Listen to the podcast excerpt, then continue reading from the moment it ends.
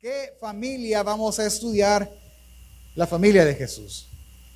aunque nosotros pensemos de que, ah, pastor, va a agarrar una familia perfecta, son seres humanos, que muy probablemente nosotros pasamos de largo ciertas emociones que su madre en especial vivió, pero que al mismo tiempo empuja a ella, a ella misma, a aceptar la voluntad de Dios y aceptar la voluntad de Dios para con su hijo, porque no olvide algo.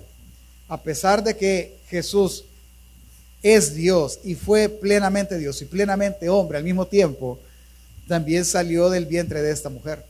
Y había un nexo entre ella y él que lo unía, que a ella le sentía que él, obviamente que él era su hijo, aunque entendía que simplemente fue un instrumento.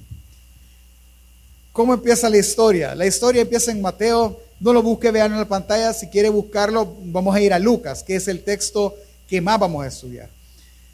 La historia empieza en Mateo, cuando Mateo registra una plática de un ángel con José. Le voy a contar la historia.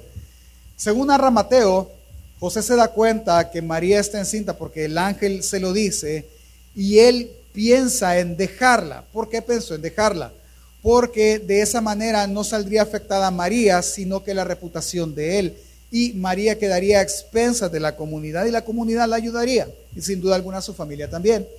Pero viene el ángel y le dice que no haga eso, porque lo que hay en el vientre de María es de Dios que está ahí, porque él será llamado el Hijo de Dios. Y le dice por qué debe de nacer ese niño. Vea la pantalla conmigo, Mateo 1.21 dice, y dará a luz un hijo, hablando de María, y llamará su nombre Jesús, porque él salvará a su pueblo de sus pecados. Viene ahí y empieza a formarse un cuadro en la mente de José y obviamente en la mente de María. ¿Cuál es el cuadro? Que este hijo que tendrán será llamado Hijo de Dios, pero también su nombre en la tierra será Jesús. Y lo tercero es que Él salvará al pueblo de los pecados. Él es el Mesías tan esperado por todo el pueblo. Qué gran privilegio el que ahora José y María tienen, pero al mismo tiempo es una gran responsabilidad. Porque ellos van, en la mente hasta este momento, ellos van a criar al Mesías, porque se lo dijo un ángel. Así que este niño tiene un gran futuro. Pero cuando nos vamos al Evangelio de Lucas, y si me hace el favor de acompañarme en su Biblia de papel o teléfono para si quiere tomar notas, hacerlo ahí, vemos la otra cara de la moneda de la historia. Y Lucas registra la historia, la misma historia, desde los ojos de María. Lucas tiene una sola intención. Tiene la intención de que un señor llamado Teófilo entienda y vea la verdad de lo que ha sido él enseñado. Por lo cual en el capítulo 2, él tiene que aprender una verdad. Debe de hacerlo. Y es lo que vamos a aprender también todos nosotros. En el Evangelio de Lucas, en el capítulo 1, empieza la historia, versículo del, 1, del 31 al 33. ¿Qué es lo que está pasando en ese momento? En ese momento, de nuevo se le aparece un ángel ahora a María y le da la misma noticia y le dice que ella va a quedar encinta por parte del Espíritu Santo. Acompáñeme a leerlo. Versículo 31 al 33 dice, y ahora concebirás en tu vientre el ángel hablando con María y darás a luz un hijo y llamarás su nombre Jesús este será grande y será llamado Hijo del, Altísimo. Y el Señor Dios le dará el trono de David su padre y reinará sobre la casa de Jacob para siempre y su reino no tendrá fin. La, profecía es algo interesante porque es sumamente pesada, por así decirlo, en el aspecto de que le va a dar el trono de David. David era un ícono, uno de los mejores, por no decir el mejor rey que ha tenido Israel aquel que hizo volver al pueblo a Dios. Le dará ese trono, porque su esposo o su futuro esposo es descendiente de David. Así que el Mesías, sin duda alguna, será Jesús, porque él se sentará en el trono de David, es decir, será un rey. Para María es mucha información. Él va a ser llamado Hijo del Altísimo, va a ser llamado Rey y su reino no va a tener fin. O sea, entiéndame que el judío es bien exagerado igual que el salvadoreño cuando está lloviendo fuerte, ¿qué dicen los salvadoreños? Como que yo fuera gringo. ¿Qué, dice, ¿Qué decimos los salvadoreños? Están cayendo hasta sapos. ¿Es cierto eso? No. A veces decimos, no, que se está cayendo el cielo aquí. ¿Es cierto eso?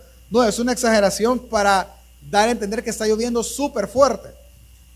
Cuando ella oye y su reino no tendrá fin, ella, no está entendiendo, uy, va a ser eterno este niño, va a morir yo y él no. No, ella está entendiendo que su reino será estable y fuerte, como el de David, su abuelo o su padre, como ellos lo llaman. Así que ella tiene en su mente ya un privilegio el cual ella está gozando. Ella no entiende aún todo lo que dimensiona. Para ella es, de mí van a ser el Mesías. Qué enorme privilegio. No entiende cómo a ese punto. ¿Y cómo va a ser? Pues, porque ella, si usted sigue leyendo la historia, ella le pregunta al ángel, ¿y cómo será esto? Y el ángel le dice, el poder del Espíritu te tomará y concebirás de él. Ah, esto ya no es natural. Esto, esto subió todavía un peldaño más. Esto va a ser totalmente un milagro porque no voy a concebir de hombre. No va a ser hijo de José en sangre. Esto es sobrenatural. Y ella termina diciendo en el capítulo 1, verso 38, entonces María dijo, he aquí la sierva del Señor, hágase conmigo conforme a tu palabra. Y el ángel se fue de su presencia. Prácticamente ella vino y aceptó su voluntad, aceptó la voluntad de Dios para su vida. Con el tiempo pasan los nueve meses y ellos tienen que ir a Belén a censarse. así que viaja toda la familia de José hasta Belén. Cuando llega a Belén, conocemos la historia, pero la, narro rápidamente, no hay espacio en ninguna parte y ellos se van a, a un establo, ¿verdad? Para que Jesús nazca en un pesebre. Jesús nace ese día. Cuando Jesús nace al mismo tiempo, a las afueras de Belén, donde están pastoreando, hay muchos pastores en la noche, y se le aparece un puño de ángeles, ¿sí? un montón. Y les dicen, ha nacido un Salvador en la ciudad de David, el cual es el Mesías, el Cristo, el Salvador. Y ellos empiezan a oír y vean a los ángeles cantar, gloria a Dios en las alturas, y le dicen, encontrarán a este niño en un pesebre envuelto. Vienen los pastores y se van y encuentran al niño. Cuando encuentran al niño, le cuentan a María y a José qué es lo que pasó donde ellos y la visión que ellos ven. Cuando les cuentan la visión, dice Lucas, acompáñeme por favor, capítulo 2, versos 17 al 19, dice, y al verlo dieron a conocer los pastores lo que se les había dicho acerca del niño. Y todos los que lo oyeron se maravillaron de lo que los pastores decían. Y escuche qué hizo María. Y esta es la clave. Pero María guardaba todas estas cosas, meditándolas en su corazón. Vea el instinto materno. El instinto materno a ella le está diciendo que es un gran privilegio y una gran bendición ser la madre que traerá al mundo al Mesías. Pero hay algo a ella que no, que no le cuadre. Es, es como uno dice, no, aquí hay algo, hay algo más de lo que yo simplemente estoy viendo, pero que se haga la voluntad de Dios. Y está meditando, ¿qué está meditando? Que apareció un ángel a José, que le apareció un ángel a ella, que aparecieron una legión de ángeles a todos estos hombres y a los tres nos han dicho lo mismo, esto va más allá y ella sigue pensando y pensando, meditando cada una de las cosas, porque muy probablemente al entender que de ella nacería el Mesías, indiscutiblemente tendría que ir a ver los profetas para ver qué haría el Mesías y qué sería de él. Y probablemente empezó a encontrar cosas no tan gratas, cosas que no le iban a agradar mucho, que le iban a hacer a su hijo, al que llevaba y acababa de nacer, al que tenía en brazos. A él lo van a rechazar. ¿A qué padre le gustaría que a su hijo lo rechazaran? A ninguno. Es más, entre hermanos, cuando el hermano mayor o menor sufre el bullying, el otro se mete porque eso no es permitido. No, no lo voy a permitir. Ella en eso está pensando. Pero simplemente lo medita. Y lo, al decir que lo guarda en su corazón, es que lo habló para ella, para nadie más. La historia continúa, regresan a su casa, con el tiempo vienen las fiestas y regresan y viajan a Jerusalén. Cuando viajan a Jerusalén, a presentar a Jesús y, hacer lo que eh, la ley de Moisés exigía, llegan al templo y en el templo se encuentran a un señor que se llama Simón. Simeón, perdón. Este señor ya era muy anciano, pero el Espíritu le había prometido que él no moriría hasta que sus ojos vieran la salvación de Jerusalén, la salvación de Israel. Ese día que Jesús llega al templo con sus padres, este Señor es movido por el Espíritu Santo a encontrarlos a ellos. Cuando los encuentra, toma al niño. Acompáñame, leámoslo. Vea la pantalla, Lucas, Lucas 2 del 27 al 35. Y movido por el Espíritu vino al templo y cuando los padres del niño Jesús lo trajeron al templo para hacer por él conforme al rito de la ley, él le tomó en sus brazos y bendijo a Dios diciendo, ahora Señor, despides a tu siervo en paz, conforme a tu palabra, porque han visto mis ojos tu salvación, la cual has preparado en presencia de todos los pueblos, luz para revelación de los gentiles y gloria de tu pueblo Israel. Y José y su madre María y su madre, perdón, estaban maravillados de todo lo que se decía de él. Es decir, primero lo toma, ¿verdad? Ya eso es como todo papá que tiene un recién nacido es como, ¿por qué me agarró al niño? Viene él, lo toma y no solo lo toma, sino que empieza a profetizar sobre él cosas ciertas. Él será el libertador, por él vendrá redención, luz para los gentiles. Empieza a decir cosas extremadamente grandes y buenas. Y dice él, Señor, ahora puedo morir en paz porque vi al Salvador de nuestro pueblo. Y los padres se maravillaban. Y, y los bendijo Simeón, versículo 34. Y dijo solo a María, escuchen las palabras que le dicen a María.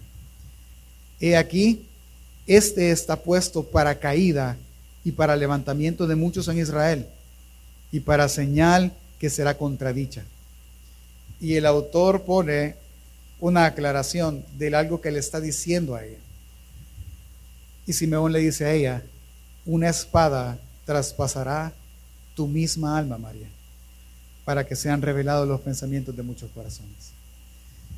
En otras palabras, le está diciendo, María, este niño que tú tienes en los brazos, al que llamas hijo, levantará a muchos y otros caerán, es decir, creerán algunos y otros no creerán pero tienes que entender que lo rechazarán a él también.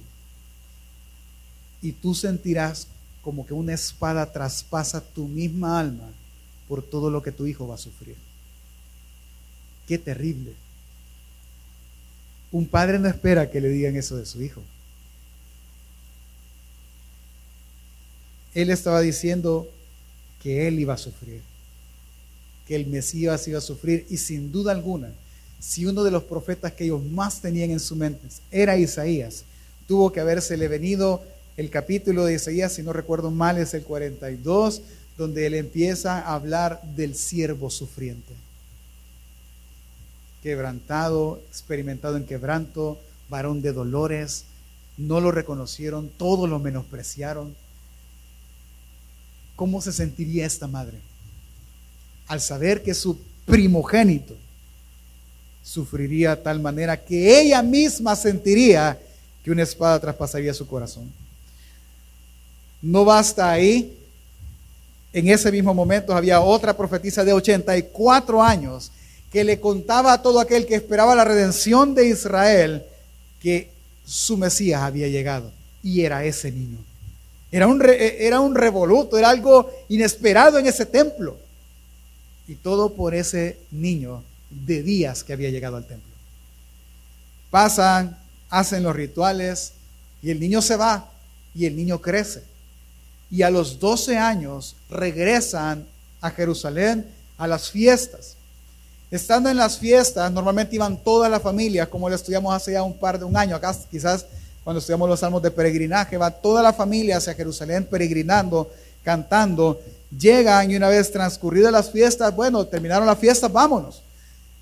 Esa vez que terminaron la fiesta, se regresa todo mundo, pero no es que voy a, salvar a José María, porque siempre dicen que padre más malvado, más malo, olvidaron al niño. No, ellos hicieron esto. Cuando va toda la familia a algún lado, siempre, siempre, papá, me voy a ir con fulano, mira, me voy a ir con Vengano, no, voy a ir, y, y gran relajo, nadie va con quien llega. Todos van con alguien afín a él. Eso es lo que pasó. Va toda la familia y con alguien ha de andar Jesús. Ay, déjalo, caminemos. Y caminaron la distancia que se camina en un día. Ya en la noche me imagino yo, sé, bueno, y Jesús, pues, y empezaron a preguntar, ¿verdad? No, no está, no está, no está, total, no estaba. Y se regresaron a Jerusalén. Tres días pasaron. ¿Se puede usted, ¿se puede usted imaginar esa angustia? Con que se angustia la gente, que se les pierde el gato, hermano, el perro. No se imaginará que se pierda un hijo por tres días. Se pierde el niño, lo encuentran. Y las palabras de, de, María, si usted lo lee, siempre en el capítulo 2 de Lucas, en su casa, es casi que un regaño y reclamo. Le dice a Jesús, ¿por qué nos has hecho esto? Le dice. Nos has puesto en angustia. Obviamente. Pero piense, Él era el Mesías. ¿Por qué angustiarse? Si lo vemos más allá, pues si Él es Dios, ¿qué le podía pasar a Dios? Nada, pero ella no está viendo a Dios. Ella no está viendo al Mesías. ¿A quién está viendo ella? A su hijo de 12 años. Lo encuentra y ante ese reclamo de la mamá, Jesús contesta, versículo 49, entonces les dijo, ¿por qué me buscáis? ¿No sabéis que en los negocios de mi padre me es necesario estar? Mas ellos no entendieron las palabras que le habló y descendió con ellos y volvió a Nazaret y escuchen, y estaba sujeto a ellos. Y su madre guardaba todas estas cosas en su corazón. Y Jesús crecía en sabiduría, en estatura, en gracia para con Dios y los hombres. De nuevo la misma frase con la que el capítulo se abre, ahora el capítulo se cierra igual. Si algo que nosotros debemos de ver es que María, si bien es cierto, estaba consciente de quién era Jesús, pero también ella estaba consciente de otra cosa, que una espada en algún momento traspasaría su alma. Ahora, vamos a detenernos aquí. Hermano, ¿qué hubiera hecho usted? Se lo voy a poner de este mismo lado. Piense que en algún miembro de su familia, papá, mamá, hijo, quien sea, llega mañana y dice, ¿sabes qué? Dios me habló. Yo me voy a ir a pelear allá a, Ucrania. Me he enlistado, así que mañana salgo para Ucrania, voy a la guerra contra Rusia. ¿Qué le diría a usted? ¿Estás loco? ¿Para qué vas a ir? ¿Qué estás haciendo? No, mamá, yo no voy a pelear con rifle. No, no, no, yo no voy a matar gente. Voy a irles a predicar. Peor, o sea, va a ir a un lugar que ni siquiera en iglesia donde llegar tenés. ¿Qué está? ¿Quién lo detendría? Sea sincero, ¿quién detendría a ese familiar? Todos. Todos lo detendríamos. Y le diríamos, ¿querés cumplir ese, llamado? Hay muchas formas de hacerlo. Mira, crear un blog, hacerte TikToker hoy sí, ¿verdad? Y, predicar por ahí, pues, y, y, a Ucrania.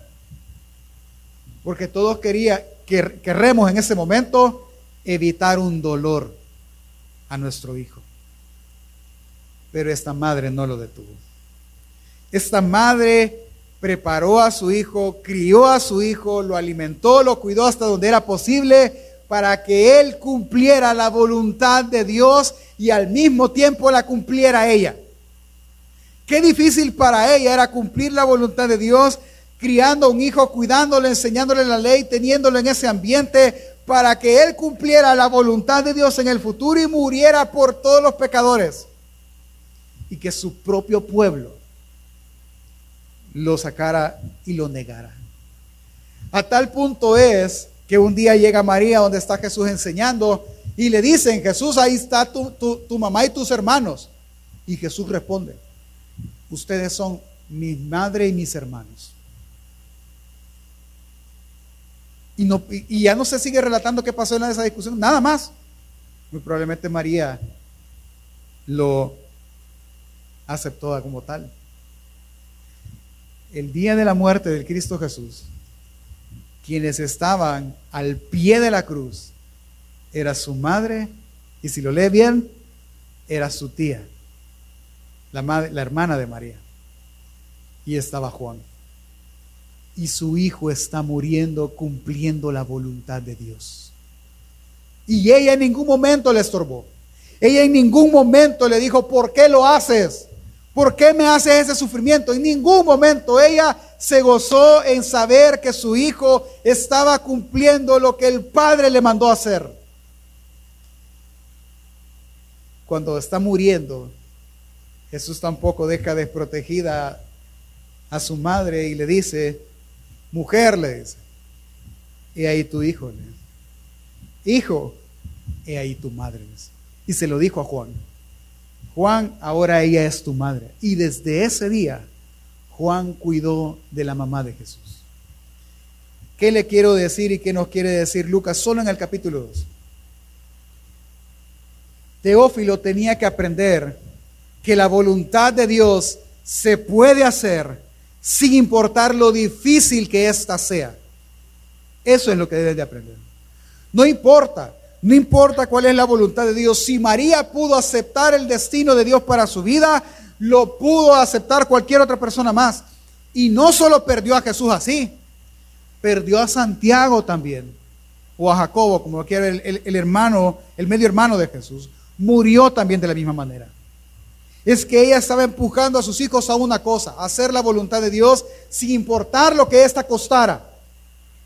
Y eso es lo que nuestra familia debemos de hacer guiarlos a hacer su voluntad, confiando en que Dios guardará su entrada y su salida, confiando que no hay mejor lugar que estar que en medio de la voluntad de Dios. María no se opuso a eso, mucho menos se opuso a su ministerio. No se opuso a nada. A pesar de que habían dado a Jesús nueve meses en su vientre, a pesar de que le dio de comer, lo alimentó, lo vistió, lo cuidó, ella no negó a su hijo primogénito para que hiciera la voluntad de Dios, a pesar de que eso representara que todo mundo lo negara y que aún lo mataran. Así que Teófilo entiende que a pesar del dolor que pudiese ocasionar cualquier cosa, la voluntad de Dios puede ser hecha. Y no solo puede, debe ser hecha. Terminemos. ¿Cuál es nuestra esperanza en esto? O sea, usted nos está diciendo que nosotros debemos de guiar a nuestras familias a cumplir y hacer la voluntad de Dios. Sí, pero ¿cuál es la esperanza de aquel que guía a otra persona a eso? Número uno, que la voluntad de Dios es buena. Romanos 12, del 1 al 2 dice, Así que hermanos, os ruego por las misericordias de Dios que presentéis vuestros cuerpos en sacrificio vivo, santo, agradable a Dios, que es vuestro culto racional. No os conforméis a este siglo, sino transformaos por medio de la renovación de vuestro entendimiento, para que comprobéis cuál es la buena voluntad de Dios, agradable y perfecta. Nuestra esperanza es que la voluntad de Dios sea buena. Si es la voluntad de Dios para cualquier miembro de su familia, cual sea que fuera, es buena. Será agradable porque es perfecta. Ahora, eso no le está diciendo que en el proceso no sufrirá. Claro que probablemente sufrirá, pero tiene que recordar que si es su voluntad, será agradable en algún momento, es buena porque es perfecta. Lo segundo, ¿cuál es nuestra esperanza al motivar a mi familia a cumplir la voluntad de Dios? Saber que la voluntad de Dios no nos llevará a un lugar donde su gracia no nos pueda cubrir, donde su poder no nos pueda proteger. Hermano, entienda, yo sé que al hablar de la voluntad de Dios se vuelve un poco místico y complejo y difícil hacerlo. Yo lo entiendo. Yo entiendo que la voluntad de Dios no solo afecta a una persona, sino que afecta a la familia completamente. Yo lo entiendo. He estado en esos zapatos como usted ha estado en esos zapatos. Pero entienda que la voluntad de Dios nunca lo va a llevar a un lugar donde su misma gracia usted no lo sostenga. Claro que sí. La gracia del Padre, por ejemplo, cubrió a Jesús el día que él estaba a punto de ser entregado. Cuando él y su carne estaban en conflicto y dijo, Padre, pasa de mí esta copa. Y él dijo, no, hágase tu voluntad mejor.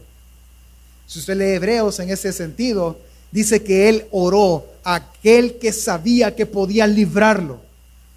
Pero aún, aún así, Jesús sabía y confiaba que su Padre no solo lo haría morir, sino que su Padre lo haría resucitar.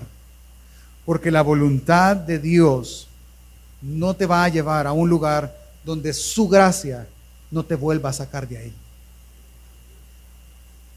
A eso incline a su familia. Número tres, ¿qué otra esperanza da guiar a nuestra familia a la voluntad de Dios? Saber que no hay un lugar mejor donde poder estar. No hay mejor lugar donde estar que en medio o en el centro de la voluntad de Dios.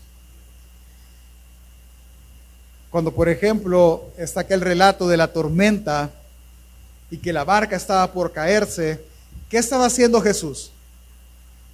Él estaba dormido, mesidito. Y todos los discípulos le dicen, ¿por qué duermes? Que no ves que perecemos. Pero a pesar de que la tormenta estaba súper difícil, que aparentemente ellos creían que morían, Jesús estaba confiado en la voluntad del Padre, la cual había dicho horas antes, pasaremos al otro lado. Y llegaron al otro lado. Es que él entendía que la voluntad de Dios se tenía que cumplir y se cumplió. ¿Cuántos intentos hubieron por matar a Jesús? Muchos. Por matar a los judíos, a, los mismos discípulos. Muchos. Pero ellos estaban en el centro de la voluntad de Dios. Ellos no iban a morir porque ellos estaban siendo preparados para edificar su iglesia. Así que, hermano, tres cosas. ¿Por qué debe de confiar su vida y la vida de su familia a la voluntad de Dios? Porque esta es buena porque esta en medio del dolor te sostiene y esta no te llevará a un lugar donde su gracia no te pueda sostener. Así que, ¿por qué desconfiar de la voluntad de Dios? ¿Por qué pensar que nos irá mal? Es más, ¿por qué tener miedo? En confiar plenamente en lo que Dios ha dicho. Es que nuestra esperanza es saber que todo deseo de la voluntad de Dios se va a cumplir. Todo el deseo, todo el consejo de su palabra se va a cumplir. ¿Cuál es el miedo entonces? Se cumplirá, por ejemplo, que Él castigará al mundo con su ira por el pecado del mundo. Se cumplirá, por ejemplo, que Él castigará, llegado el día, a cada uno de los pecadores por cada una de las cosas que hicieron. Se cumplirá el castigo con muerte eterna, aquel que no ha creído se cumplirá y él juzgará a los de doble ánimo. Él juzgará y condenará al fornicario, al adúltero, al, afeminado, al que se echa con varones, al mentiroso, al defraudador y estafador. Él condenará a muerte eterna a todo pecador. Amén. Pero su voluntad es que ninguno de estos perezca sino que cada uno de ellos proceda al arrepentimiento. Ese es su deseo. Si ese es su deseo, hermano, si es usted, cúmplalo. Si es alguien de su familia, guíelo a ese deseo, a esa voluntad de Dios, a que se arrepienta, porque es lo mejor que puede pasar, porque Él nunca, jamás se va a alegrar de la muerte del impío, nunca, porque Él quiere que todo pecador se arrepienta. Así que hermanos, lo mejor que podemos hacer con nuestras familias es guiarlos a hacer la voluntad de Dios. Bajémoslo y entendiendo lo difícil a la mente humana que puede ser, hagámoslo más bajo. Sigamos los ejemplos bíblicos primero. Cuando usted lee que Jesús está llamando a sus discípulos, Él llega a Juan y a Jacobo, y ellos serán hermanos, amigos de Pedro. Cuando llegan los encuentran pescando y su padre estaba con ellos. Cuando Jesús llega y les dice, hey Juan, Jacobo, ven, síganme, ellos soltan las redes y dice la escritura que dejaron a su padre. Pero en ningún momento, si no me recuerdo mal, es Juan el que lo relata. Juan dice que su padre se levantó y le dijo para dónde van. En ningún momento. El padre simplemente los deja ir. Por ejemplo, la mamá y la abuela, para que vea que no solo es un tema de papás, de Timoteo. Ellas eran judías, el papá de Timoteo era griego, pero ellas ejercieron tanta instrucción sobre la vida de Timoteo para que él pudiera cumplir la voluntad de Dios y llegar a ser el pastor de la iglesia de Éfeso, de una de las iglesias más grandes de Asia en ese momento. Y Pablo le reconoce, La fe que tú tienes es porque tu mamá y tu abuela te la inculcaron. Vea un ejemplo más. Un ejemplo al contrario. ¿Se acuerda de aquel joven que se acercó a Jesús y le dijo, Jesús, yo te seguiré, le dice. A donde vaya yo te seguiré. Solo permíteme enterrar a mis padres. ¿Y qué le contestó Jesús? ¿Se acuerda? Deja que los muertos entierren a sus muertos. Le voy a explicar algo para que no piense que Jesús es un descorazonado. El papá de él no estaba muerto. No. El papá de él aún vivía. Lo que él estaba diciendo es, Jesús, mira, yo te voy a seguir, pero déjame cuidar a mi papá mientras vive. Cuando mi papá muera, yo lo voy a dejar todo y te seguiré. No, no funciona así. Esa no es mi voluntad. Porque en ese mismo texto, más adelante, los discípulos le preguntan, y los que sí lo hemos hecho, y los que sí dejamos padre, madre, hijo por tu causa, recibirán cien veces más en la vida eterna y cien veces más en esta vida. Cada uno de esos padres soltó a doce hombres. Cada una de esas familias soltaron el sustento y confiaron que esos doce hombres siguieron a Jesús porque era su voluntad. Pastor, ¿cómo sabe que ellos tenían familia? Uno nada más. Pedro tenía suegra. Y la suegra fue sanada por Jesús. Eso implica que él tenía esposa. Y si tenía esposa, no era como los tiempos de ahora, que nos casamos y no tenemos hijos, tenían que tener hijos. Pablo mismo dice, ¿acaso solo yo no puedo llevar a una mujer por mi esposa como lo hacen los otros apóstoles? Entienda que ellos llevaron sus vidas y la de sus familias a unirse a la voluntad de Dios. ¿Qué espera usted, hermano? ¿Qué espera usted? No hay mejor lugar donde su familia pueda estar que en medio de la voluntad de Dios. Se lo voy a comprobar con un caso muy real.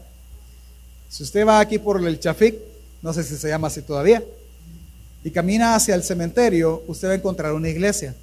La iglesia se llama Iglesia Bautista Vida Nueva. Es una, yo, yo la sigo, la iglesia, me gusta oír a sus pastores. Pero el pastor que la fundó es un norteamericano, un gringo. Y cuando él vino, cuando él recibió el llamado a venirse, era cuando todo estadounidense se estaba yendo del país, que fue en el conflicto armado, en la guerra, en los años más duros de nuestra guerra civil. Todo el mundo salía del país y Dios le dijo a él que se viniera y plantara una iglesia en este país donde mataban americanos. Cuando él le dijo a su familia, le dijo, yo, me, yo irme a El Salvador, le dijo, a plantar la iglesia. Y toda familia creyente, toda su familia le dijo que no lo hiciera, porque el país estaba en una guerra civil. Y la frase que le repetí hace un momento es de él. Y él dijo, no hay un mejor lugar en el que yo pueda estar en el centro de la voluntad de Dios, aunque el centro esté en medio de una guerra civil. Y desde ese día a la fecha, Él está en este país. Y es una iglesia que tiene funcionando, si yo no mal recuerdo, seis iglesias más al mismo tiempo. Ellos no hacen, vamos a hacer dos cultos, no, no cabe. Hagamos allá en Hacienda de los Miranda que se vaya un grupo para allá. No caben ahí, ah, rentemos el Crown Plaza, no caben ahí, en Apopa, en Lourdes. Y todas funcionan con la misma predicación del mismo pastor, dicha por otros pastores, y se rotan, y es la misma iglesia. Porque un hombre apostó, él y a su familia, estar en el centro de la voluntad de Dios. Ahora, ¿cómo lo hacemos, pastor? Esta es la parte más interesante. Mire, en todo lo que yo he hablado de la voluntad de Dios, entiéndame una cosa. Yo no estoy hablando del futuro. Yo no estoy hablando de que la voluntad de Dios será que mañana me vista de rojo y blanco. No, no estoy hablando de eso. No estoy hablando de que primero Dios y la voluntad de, Él que, que el martes vuelva a ganar la selección. No, no, no, no. No es eso. El punto es que Jesús y la Biblia nos dicen cuál es la voluntad de Dios y cómo hacerla en cada cosa de nuestra vida o en cada circunstancia de nuestra vida. Por ejemplo, si yo estoy diciendo que debemos de guiar a nuestras familias hacia la voluntad de Dios y yo veo que mi familia no se congrega, ¿cuál es la voluntad de Dios? Que se congreguen. Entonces yo soy el instrumento de Dios para decirles a ellos, hey, congreguense, hombre. ¿Por qué no se congregan? No, es que mira, es el único día que me levanto tarde, que es la excusa mayor del cristiano o del pseudo cristiano. Es el único día que, me levanto tarde. Va, ¿sabes qué?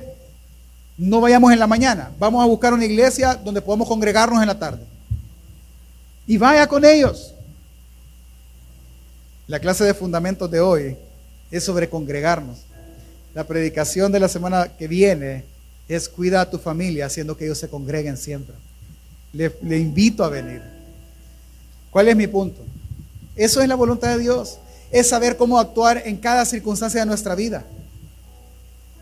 ¿Hay alguien desagradecido? Pues enséñale a ser agradecido. Es que no tiene forma de hacerse agradecido. Enséñale a ser agradecido. Yo lo hago con mi hijo todo el tiempo. Santiago, es que me duele, pasé que papá, ¿por qué a mí me duele y, yo me enfermo cada rato? Hijo, tú estás enfermo, tú necesitas cuidados especiales. Es que porque, Santi, agradecerle a Dios que estás vivo. Hoy no vino porque le amanecieron los ojos inflamados. Agradecerle a Dios que tenés vida y que lo único que tenés es que los ojos los tenés inflamados. Dormito y que está lloviendo, mira. Agradecerle a Dios eso. De todo lo demás no te preocupes porque es la voluntad de Dios. Usted tiene un hijo adolescente que le dice, no, yo casado ni a la fuerza. Hijo, la voluntad de Dios es que el hombre se case, deje a su padre y a su madre, se una a su mujer, se vaya y tenga hijos. Esa es la voluntad de Dios. Ah, yo no quiero trabajar, yo aquí voy a pasar aunque sea tortilla con sal. Mirá, la Biblia dice que la voluntad de Dios es que todos trabajemos. Porque el trabajo no es producto del pecado, el trabajo estaba antes del, pecado. Trabajamos para darle gloria a Dios. Hijo, haz la voluntad de Dios. Yo jamás voy a perdonar a tu tío porque tu tío es un malagradecido. Mira, papá, la voluntad de Dios es que todos nos perdonemos. Hay un libro del perdón en la librería, muy bueno, se lo recomiendo.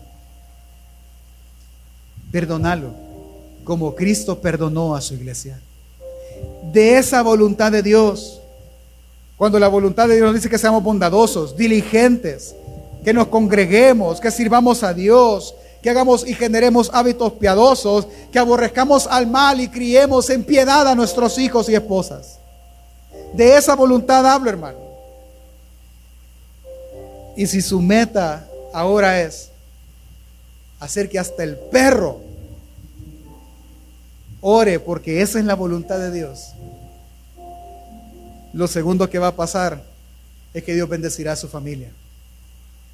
Porque ¿qué es lo que Dios bendice? Su propia voluntad. Eso es lo que Él bendice. Como bendijo la vida de María. Ella no quedó sola. El que amaba a Jesús cuidó de ella. Su familia cuidó de ella. Sus otros hermanos cuidaron de ella. Es que la voluntad de Dios bendice a aquel que la busca y a aquel que la hace. Por lo tanto, hermano, termino diciéndole, lo mejor que podemos hacer en nuestras familias es guiarlos a hacer la voluntad de Dios. Amén. Cierre sus ojos ahí donde está un momento, ahí sentaditos. Y si usted no ha hecho la voluntad de Dios en estos últimos días, abogado tenemos para con el Padre?